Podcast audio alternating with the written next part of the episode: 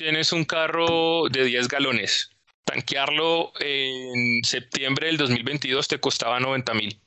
Tanquearlo hoy te cuesta 140 mil. Exacto, tú estás pagando más por la misma cantidad. Así como lo oyen, el precio de la gasolina subió y va a seguir subiendo. Y más allá de que estemos de acuerdo o no con estas subidas, en el episodio de hoy les vamos a contar qué va a seguir pasando con el precio de la gasolina en lo que queda del 2023 y qué alternativas tenemos para preparar a nuestro bolsillo. Esto es Economía de a pie, un podcast de Bancolombia.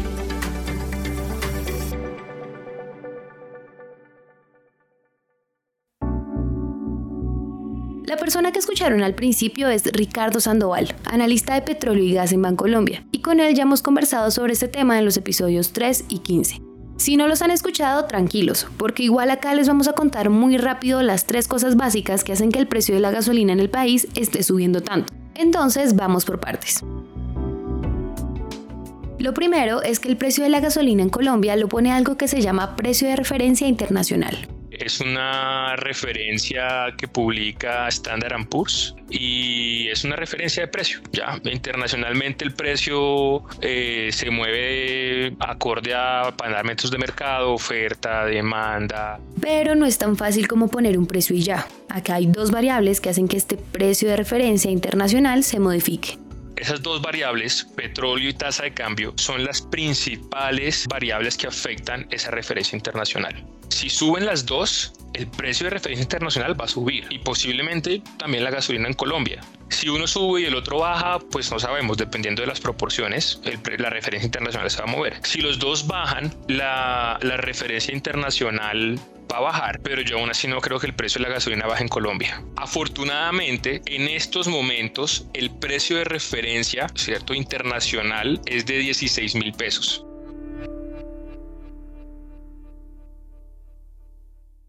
Y aunque ese es el precio de referencia, en este momento la gasolina en algunas ciudades de Colombia vale 14 mil pesos. Sin embargo, la meta es que llegue a valer lo mismo que el precio de referencia internacional. Por eso... La subida mensual es de 600 pesos hasta que alcancemos la, el precio de referencia internacional. Entonces, el siguiente mes va a ser 600 hasta que lleguemos a los 16 mil. Nos falta más o menos unos tres meses. Si no pasa algo pues extraordinario en el mercado de, de algún otro conflicto, sí, pero nos faltan tres subidas. Tres meses que es septiembre, octubre, noviembre, más o menos en diciembre. Y esta subida de precios saldrá literalmente de nuestro bolsillo. Y te lo pongo así, si tú no tienes carro pero utilizas alguna vez durante el año un taxi, un Uber, un Didi, lo que sea, un Didi Moto, tantas cosas que hay para transportarse, tú estás pagando ahí ya, ¿cierto? Es, e, es, parte de ese incremento de la gasolina.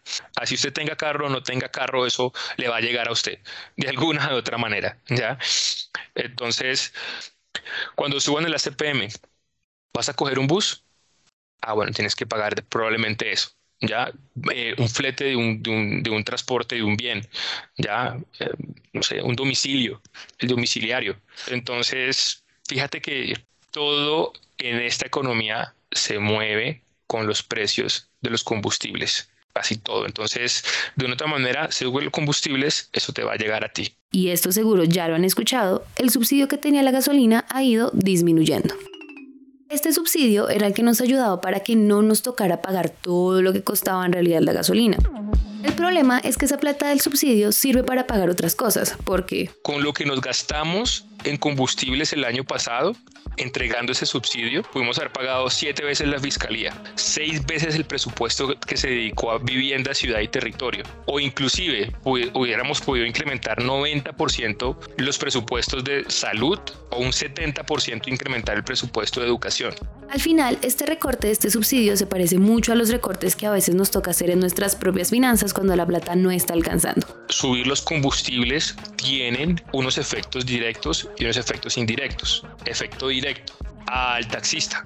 El taxista, la gasolina es un costo directo. Él tiene que subir su tarifa porque es que si le suben el combustible 50%, pues él, no va a ganarse mucho menos, sino que una vez puede mantener su margen y va a subir, ¿cierto? Y va a transferir al usuario final su costo. Eso es un costo directo. Y yo te decía, ¿van a bajar la tarifa? Si baja el combustible, pues no creo. Y hay otros efectos también en precios indirectos. Entonces ya no estamos hablando de lo que se gana el señor taxista, sino de la libra de tomate. Entonces la persona que transporta transportaba tomates se le subió el costo de combustible, subió el flete y entonces la persona que tiene su puesto en la plaza va a recibir el tomate más caro y entonces él tiene que, una de dos, o castigarse su margen, lo que se gana él, o transferirle a la persona el costo adicional del transporte. Eso también es un efecto indirecto. Entonces fíjate que hay ahí eh, en ese tema de precios muchas variables y aquí es donde yo te digo, el año pasado me recuerdo clarito, decíamos, si sube tanto la gasolina, tanto va a subir la inflación y la gasolina ya subió y la inflación no subió tanto como esperábamos. Pero ojo,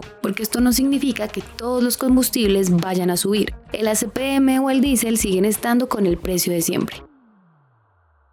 Eso quiere decir que los buses de transporte público, buses de carga, algunas camionetas y maquinaria pesada no van a pagar más por tanquear sus vehículos. O sea, no podemos caer en la trampa de creer que todos los combustibles van a subir y con esto subirán precios de transporte, comida, envíos y demás. Pero como lo que igual sí va a seguir subiendo es la gasolina, aunque no lo crean, existen alternativas para que nuestro bolsillo no salga tan afectado.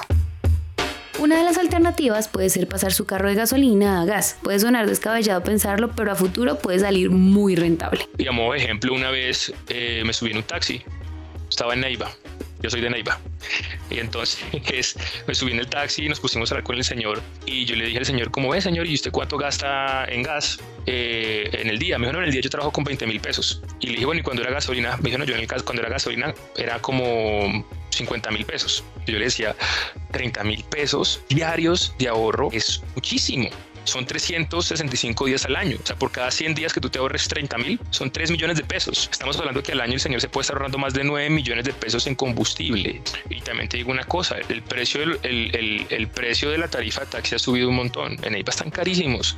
En Bogotá también. Pero ¿qué pasó con el taxista que se pasó de combustible a gas? Le aumentó la tarifa y se ahorra en combustible. Golazo. Otra alternativa que podría ser el típico consejo de tía que siempre escuchamos, pero la realidad es que sí ayuda a disminuir el gasto de la gasolina y es usar otros tipos de transporte. La bicicleta, el transporte público, comenzar a ser fan del rojo y utilizar Transmilenio pero también cualquiera de los sistemas de transporte público que haya en los lugares donde viven. Además, también se puede aprovechar que el precio del diésel sigue igual y si no tiene carro pueden comprar uno que venga para ser tanqueado con diésel.